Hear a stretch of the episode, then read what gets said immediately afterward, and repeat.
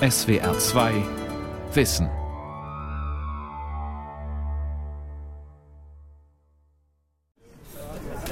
Let's be the of Europe,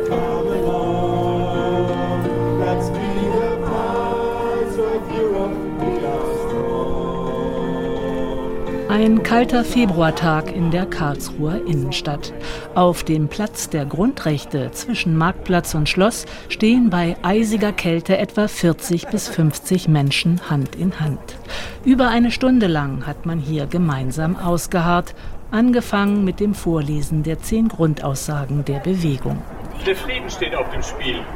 Die Europäische Union war und ist in erster Linie ein Bündnis zur Sicherung des Friedens. Dann lauschen die Teilnehmer fast zehn Minuten lang den Ausführungen einer Ungarn-Expertin, die auch von persönlichen Kontakten mit Pulse of Europe-Aktivisten berichtet. Am Ende wird mit einer Postkartenaktion um Solidarität und Spenden für die ungarischen Freunde geworben, dazwischen ein Ratequiz und immer wieder kleine Aufwärmprogramme. Schließlich ist es bitterkalt. Alle mal auf die Zehenspitzen gehen. Das ist auch eine hervorragende Übung, um hier die nötige Wärme zu entwickeln. Hervorragend.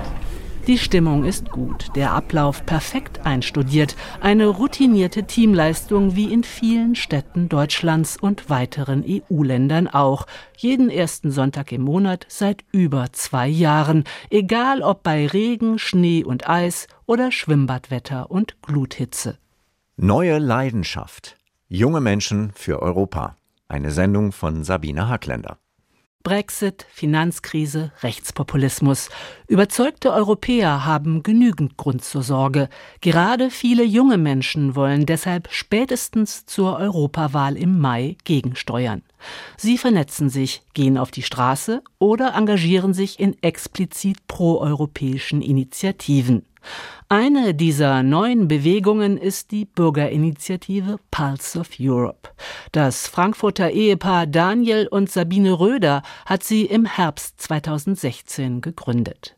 Die beiden wollten nicht mehr zuschauen, wie ihr Europa sang- und klanglos den Bach runtergeht, denn statt der Ode an die Freude oder anderer Sympathiebekundungen für ein offenes Europa waren immer öfter andere Töne zu hören. Hier ist das erste deutsche Fernsehen mit der Tagesschau. Die Proteste gegen eine angebliche Islamisierung des Abendlandes haben weiter Zulauf. Gestern Abend gingen in Dresden etwa 15.000 Menschen auf die Straße, mehr als an den Montagen davor auch an Gegenveranstaltungen. Das war Mitte Dezember 2014, als die Zeit der großen Pegida-Demonstrationen begann. Die Protestaktionen des Islam- und fremdenfeindlichen Vereins scheinen zu diesem Zeitpunkt vor allem in Ostdeutschland, aber auch in vielen westdeutschen Großstädten allgegenwärtig. Wutbürger, Rechtspopulisten und Rechtsextreme fordern jetzt lautstark und regelmäßig ein Zurück zum alten Nationalstaat. Staat. Die Schulkult und die Nazikeule haben ausgedient. Wir haben genug gesühnt. Schluss mit der Unterwürfigkeit. Schluss mit dem Aufverkauf unseres Landes. Schluss mit dem Märchen von Wir schaffen das. Wieder ist es Pegida, die im Oktober 2016 zu einer Demonstration aufruft, diesmal europaweit unter dem Motto Festung Europa für die sofortige Schließung aller Außengrenzen sind befreundete Organisationen und Parteien aus ganz Europa gekommen, auch die Lichtgestalt junger Rechtspopulisten, der Österreicher Martin Sellner, Chef der Identitären Bewegung Österreichs. Das Hauptproblem, das wir heute haben, und das ist der Grund, warum trotz Köln, trotz Bataclan, trotz Terroranschlägen die Leute nicht aufwachen, ist der geistige Knoten, den wir im Kopf haben, dass wir nicht stolz sein dürfen auf unsere eigene Identität, dass wir keine Selbstachtung haben, weil man sie uns verbietet. Wenn du keine Selbstachtung hast, gibt es auch keinen Selbsterhalt. Der smarte Sellner und sein Verein zur Erhaltung und Förderung der kulturellen Identität wie die Identitären in Österreich heißen, haben einen nicht unerheblichen Anteil an der Vernetzung rechtsextremer und rechtspopulistischer Bewegungen, Seien es nun Pegida und die AfD-Jugendorganisation Junge Alternative in Deutschland oder ähnliche Organisationen in Frankreich, Skandinavien und Osteuropa. Auch sie haben Europa zu ihrem Kernthema gemacht, allerdings ganz anders als Pulse of Europe mit klar antieuropäischen Intentionen. Der Politikwissenschaftler und Blogger Manuel Müller beschreibt diesen Kontrast als eine Polarisierung zwischen Kosmopoliten und Souveränisten, ein Gegensatzpaar, das im Laufe der letzten Jahre an die Stelle des klassischen Links-Rechts-Musters getreten sei. Müller hat gerade seine Doktorarbeit an der Berliner Humboldt-Universität eingereicht. Sein Thema die europäische Öffentlichkeit in der Debatte um den Maastricht-Vertrag. Als aktives Mitglied der proeuropäischen Jugendorganisation Europäischer Föderalisten zählt er zu denen, die sich für mehr europäischen Parlamentarismus und die Gründung eines europäischen Bundesstaates einsetzen. Sein langjähriger Blog beschäftigt sich hintergründig und analytisch mit allem, was Europa gerade bewegt. In den letzten Jahren kann man beobachten, wie diese Frage wie offen sollen unsere Grenzen sein, wenn man es kurz fassen möchte, immer an Bedeutung gewonnen hat. Und es eben zum einen die Menschen gibt, die diese Vorstellung, dass Menschen überall gleich sind und deswegen frei sein sollten, miteinander in Kontakt zu kommen, grundsätzlich befürworten. Und es gibt auf der anderen Seite eine Abwehrbewegung, die nationale Souveränität hochhält und eben die Idee von einer nationalen Gemeinschaft, die von Außenseitern irgendwie abgegrenzt werden muss, um den inneren Zusammenhalt zu bewahren. Die Spannung zwischen diesen beiden Polen, erklärt Müller weiter, sei mitverantwortlich für die Krise der etablierten Parteien. Die hätten bis heute keine klare und vor allem einheitliche Antwort auf die Grenzfrage und damit die Ausgestaltung Europas zu bieten. Auf diese Weise konnten neue Parteien und Bewegungen entstehen, die sich nun genau dieser Problematik in der einen oder anderen Form widmen.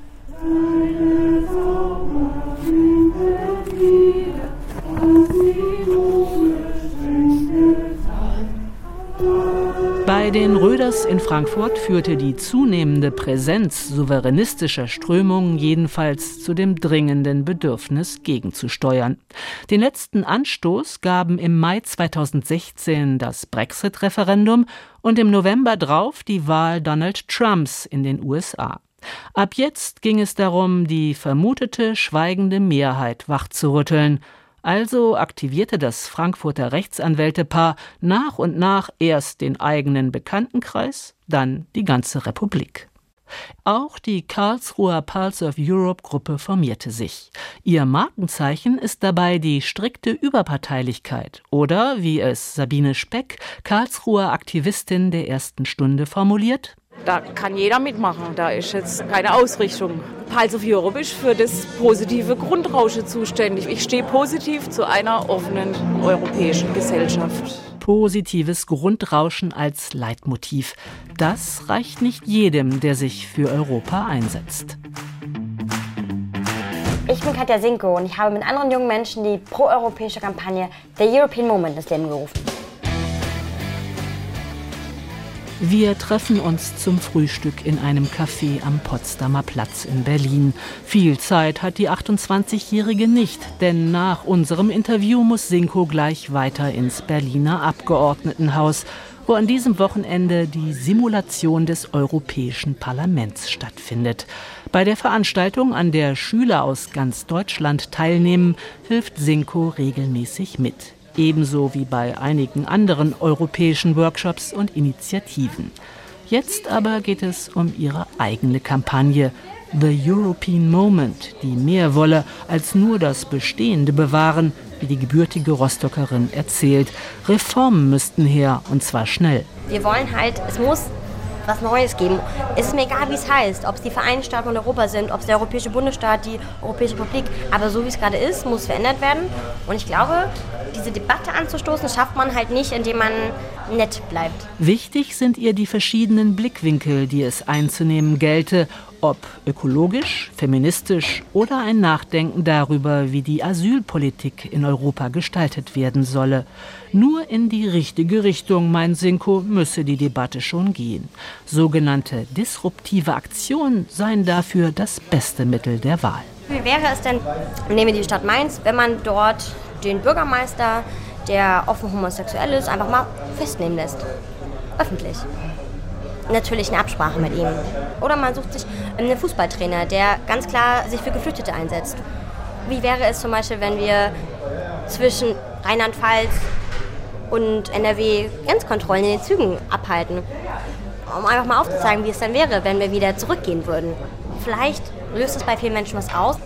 Aktionen, die sicherlich auch für Pulse of Europe Aktivisten attraktiv klingen, auch wenn die in der Regel weniger an den Details europäischer Politik interessiert seien, wie der Politikwissenschaftler Manuel Müller meint.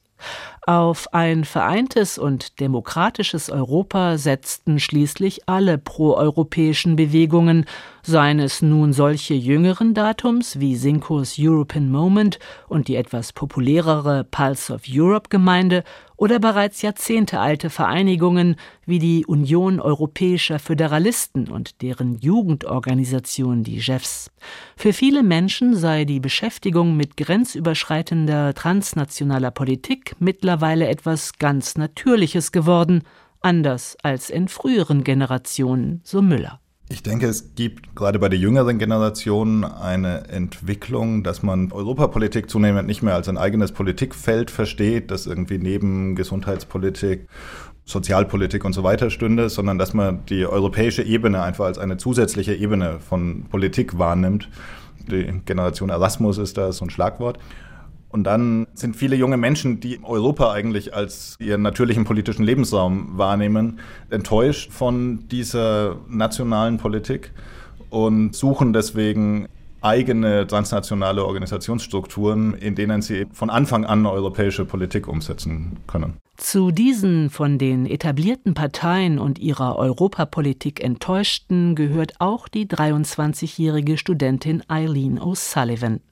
Die gebürtige Frankfurterin mit irisch-türkischen Wurzeln tritt bei der Europawahl für die Kleinpartei Volt an.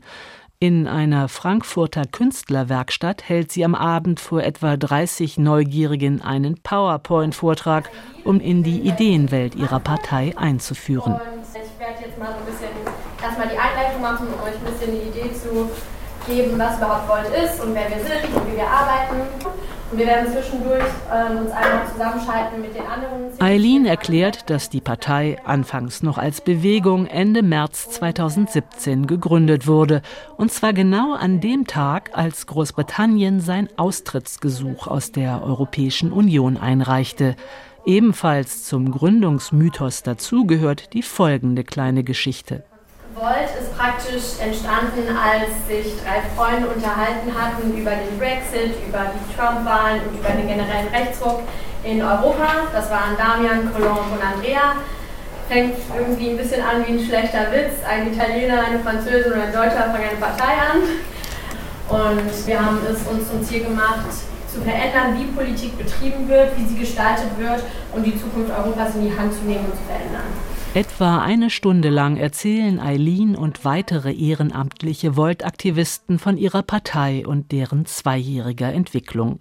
Angefangen beim Europawahlprogramm, der sogenannten Amsterdam-Deklaration, die bei einem Treffen mit ordentlich Gänsehautfeeling erarbeitet worden sei, über das knapp 200 Seiten starke allgemeine Parteiprogramm bis hin zur angepassten bundesdeutschen Satzung, die im November letzten Jahres in Berlin geschrieben wurde. Als Kernwerte nennt Eileen unter anderem die Würde des Menschen, Chancengleichheit, Freiheit und Rechtsstaatlichkeit. Das klingt nicht wirklich neu. Wo also liegt der Unterschied zu den etablierten Parteien? Wir haben viele Elemente von vielen verschiedenen Parteien drin, die man vielleicht kennt. Und durch das Nicht-Ideologische können wir uns davon total easy lösen und die zusammenbringen und sagen, auf einem europäischen Level könnten das echt gute Lösungen sein in alle Richtungen hinaus. Und das unterscheidet uns so von anderen Parteien. Ja, und natürlich auch zum Riesenteil das Partizipative, was wir halt einfach unbedingt an den Tag legen wollen und auch tun. Tatsächlich steht an diesem Abend bei vielen Volt-Interessierten die Aussicht, selbst Politik gestalten zu können, im Vordergrund. Bei den etablierten Parteien sei das gar nicht mehr möglich, meint zum Beispiel der 24-jährige Stefan, der erst seit ein paar Wochen bei Volt mit dabei ist. Ich war vorher schon mal in der SPD und als ich da reingekommen bin, war ich mal beim Ortstreffen und dann sitzen da irgendwie sechs äh, 70-jährige Leute und dann weiß man schon, was Sache ist und da kann man halt nicht mitarbeiten richtig an den Inhalten. Die Standpunkte sind klar und hier werden die halt gerade erarbeitet und das online wirklich von überall mitmachen zu können. Das finde ich sehr spannend. Der Abend endet mit Bier und Bio-Limonade an der Theke der Künstlerwerkstatt. Dort diskutiert jetzt auch der Chef des Mainzer Volt-Teams Tillmann heftig mit. Der 30-jährige IT-Spezialist wäre fast mal bei den Piraten eingestiegen. Ich würde mich selbst eher als äh, linksliberal einsortieren. Es ist aber gleichzeitig so, dass ich es unfassbar anstrengend finde, mit Menschen, die sich als links verorten, darüber zu diskutieren, was ist jetzt wirklich links, welche Idee ist jetzt linker, ist das noch links genug? Und das fand ich immer wahnsinnig anstrengend und konnte gleichzeitig immer sehr gut mit Leuten von der CDU oder FDP Gespräche führen, selbst wenn man nicht einer Meinung war. Ein pragmatisches Politikverständnis also, das sich ganz im europäischen Geist dem Kompromiss verschrieben hat. Der Politikwissenschaftler Müller beschreibt Volt denn auch als eine Partei, die einen proeuropäischen Zentralismus vertritt, nicht weit entfernt von dem, was etablierte Parteien bereits anböten, nur eben bis ins letzte europäisch durchdekliniert. Beispiel Verteidigungspolitik. Diese Idee, dass nationale Armeen, jedes Land seine eigene Verteidigungsfähigkeit erhalten müsste und seine eigene ähm, politischen Strategien in der Weltpolitik verfolgen würde. Damit fängt Volt nichts an, sondern da ist die Überzeugung einfach groß, dass Europa eben nur als gemeinschaftlicher Akteur in der Welt eine Rolle spielen kann und auch, dass eben die Interessen der Europäer sich nicht so stark unterscheiden, dass man nicht am Schluss eine gemeinsame Linie finden könnte. Eine etwas andere politische Ausrichtung verfolgt Diem 25. Die Bewegung hat es sich zur Aufgabe gemacht, europaweit linke Politik zu bündeln. Ende 2017 beschlossen die damals nach eigenen Angaben europaweit 100.000 Mitglieder an der Europawahl teilzunehmen. In insgesamt neun Staaten wurden die entsprechenden Unterstützungsunterschriften erreicht auch in Deutschland, wo Diem nun als Wählervereinigung unter dem Namen Demokratie in Europa antritt. Eine der Besonderheiten des paneuropäischen Bündnisses ist ihr deutscher Spitzenkandidat Yannis Varoufakis, ehemaliger griechischer Finanzminister, Ökonom und Gründer von Diem 25. Guten Abend Volksbühne, guten Abend Berlin, guten Abend Deutschland. Die Ikone der europäischen Linken, hier bei der Diem Gründungsveranstaltung im Februar 2016 an der Berliner Volksbühne, war während der Griechenland-Krise noch als bekennender Deutschlandgegner aufgetreten, quasi im Dauerduell gegen den Zuchtmeister der Eurozone, damals noch personifiziert durch den ehemaligen deutschen Finanzminister Wolfgang Schäuble. Und Varoufakis bleibt sich treu. Für ihn ist die deutsche Kandidatur, die ihm beste Chancen auf einen Einzug ins EU-Parlament garantiert, kein Widerspruch, im Gegenteil. Europe, Germany, Europa, Deutschland, die europäische Peripherie, Frankreich zerfallen wegen vier paralleler Krisen. Öffentliche Schulden, faule private Kredite, geringe Investitionen in nachhaltige Technologien, grüne Energietechnik und ein Mangel an Armutsbekämpfung. Diese vier großen Krisen haben wir in Europa alle gemeinsam. In ihrem Programm bekennt sich Diem zwar zur Europäischen Union als Gemeinschaft, bemängelt aber vermeintliche ökonomische Kurzsichtigkeit, Intransparenz und eine in Brüssel weit verbreitete Beamtenmentalität. Das wolle man so schnell wie möglich ändern, erklärt auch der 30-jährige Soziologiestudent Jasper Finkeldey, der auf Platz 4 der deutschen Diem-Liste kandidiert. Was wir machen wollen, ist wirklich, dass sich diese Austeritätsfalle, in der wir uns befinden, eigentlich dadurch überkommen werden muss, dass wir jetzt in grüne Infrastruktur, in grüne Jobs nicht nur als Papiertiger uns in diese Richtung bewegen, sondern dass wirklich mit einem groß aufgelegten Investitionsprogramm nach vorne bringen.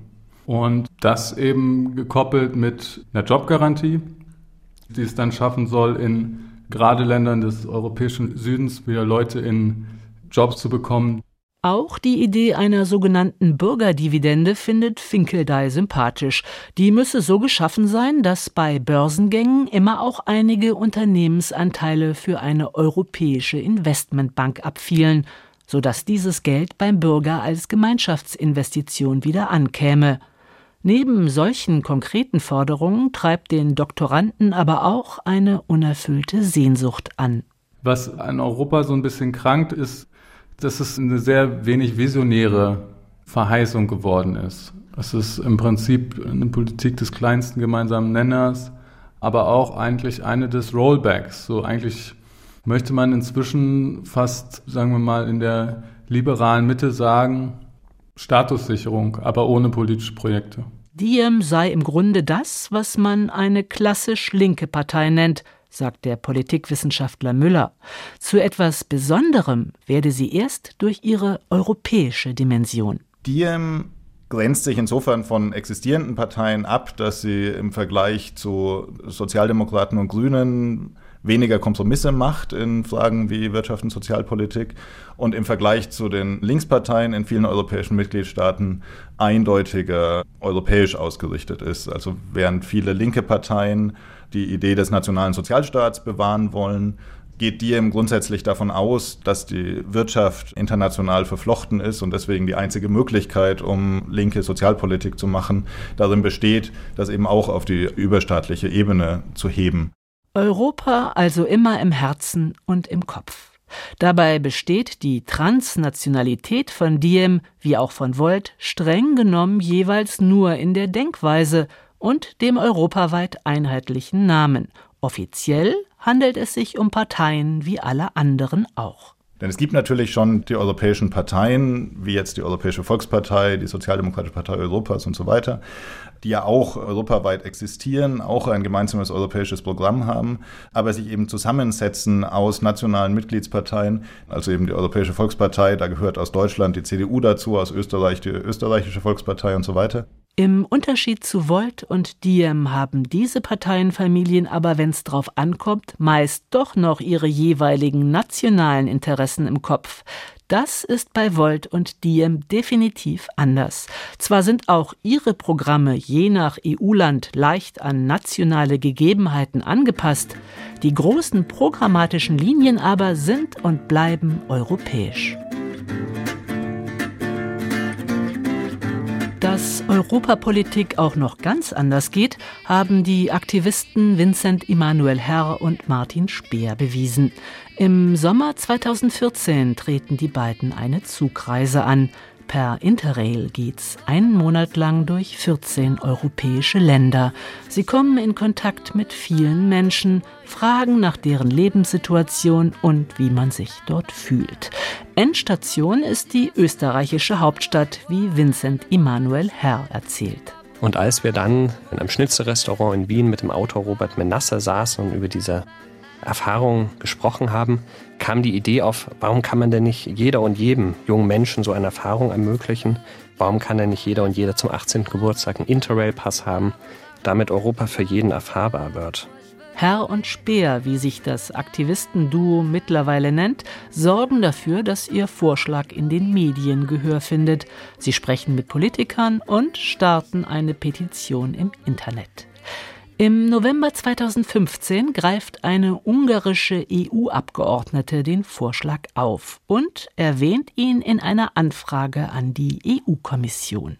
Danach sind es auch die Grünen und später gar der Chef der Christdemokraten im EU-Parlament, der CSU-Politiker Manfred Weber, die sich für den Vorschlag stark machen. Europa ist nicht Brüssel und Europa ist nicht die Technik von Gesetzgebung, sondern Europa ist, ist Emotion, ist die Schönheit dieses Kontinents, ist junge Menschen kennenzulernen, ist die Vielfalt der Kulturen auf diesem Kontinent kennenzulernen. Und ein freies Interrail-Ticket für jeden Jugendlichen würde genau diese Tür öffnen. Und deswegen sollten wir diese Idee aufgreifen. Im Mai 2018 ist es dann tatsächlich soweit. Die EU-Kommission erklärt, dass sie 700 Millionen Euro für das Projekt zur Verfügung stellen will. Für Herr und Speer ein Riesenerfolg, der sie völlig unerwartet trifft. Also wir waren überrascht, wie einfach es teilweise ist. Es gibt natürlich auch Ausnahmen, aber generell kann man schon sagen, dass wir mit der Idee in Brüssel, in Berlin und gerade auch politischen Institutionen sehr offen aufgenommen wurden, dass die Türen offen standen. Wir hätten gedacht, das dauert länger. Auch wenn es jede Menge Kritik an der konkreten Umsetzung der Free Interrail-Initiative hagelt, die beiden Aktivisten fühlen sich bestätigt. Wer in Europa etwas bewegen will, der kann das auch ohne Parteiapparat und Verbandszugehörigkeit tun, vielleicht sogar noch besser als andere. Es war tatsächlich in vieler Hinsicht ein Vorteil, dass wir zum Beispiel nicht Parteimitglieder sind, weil so war es uns überhaupt möglich, mit eigentlich allen Parteien zu sprechen. Und gerade bei dem Projekt konnten wir einfach für die Idee stehen und waren einfach zwei Bürger mit einer Idee. Erzählt Martin Speer. Die beiden haben mittlerweile weitere Initiativen gestartet und zwei Bücher geschrieben, die junge Europäer ermutigen sollen, politisch aktiv zu werden. Ihr Engagement hat ihnen bereits mehrere Preise beschert. Für den Politikwissenschaftler Manuel Müller reihen sich Herr und Speer damit nahtlos in die Riege der zivilgesellschaftlichen Bewegungen ein. Tatsächlich müsse die Debatte in Europa noch vielschichtiger werden. Es gibt Menschen, die alleine aktiv sind. Es gibt Menschen, die wie Herr und Speer quasi als Duo auftreten. Und es gibt kleine Europavereine mit vielleicht 10, 15, 20 Mitgliedern die dann häufig mit diesen großen Flaggschiffen wie Pulse of Europe oder den jungen europäischen Föderalisten wiederum irgendwie sich koordinieren oder sich vernetzen, da all diese zivilgesellschaftlichen Organisationen ja letztlich darauf aus sind, Menschen mit einzubinden, gibt es dann möglicherweise zwischen den Organisationen manchmal so kleine Rivalitäten, aber letztlich ja auch den Wunsch, sich irgendwie zu koordinieren. Insbesondere vor der Europawahl ist dieser Wunsch nach einer Bündelung der Kräfte besonders stark zu spüren und gilt für alle, die sich mit europäischer Politik beschäftigen, ob nun als Einzelkämpfer in Bewegungen oder in Parteien. Welchen Zulauf sie haben und wie insbesondere Volt und Diem bei der Europawahl abschneiden werden, ist schwer vorherzusagen. Denn die europäischen Umfrageinstitute weisen in ihren Erhebungen meist nur Werte über drei Prozent einzeln aus, alles andere wird nicht erfasst. So auch in Deutschland, obwohl hier die Chancen für Kleinstparteien am größten sind. Schließlich ist es möglich, mit weniger als ein Prozent der Stimmen einen Sitz im EU-Parlament zu ergattern. Am Ende werde die Wahl Europa wohl weder retten noch zugrunde richten, ist Manuel Müller überzeugt und dennoch gelte der Urnengang als Leitentscheidung, als wichtiger Indikator, wie es künftig weitergeht in Europa.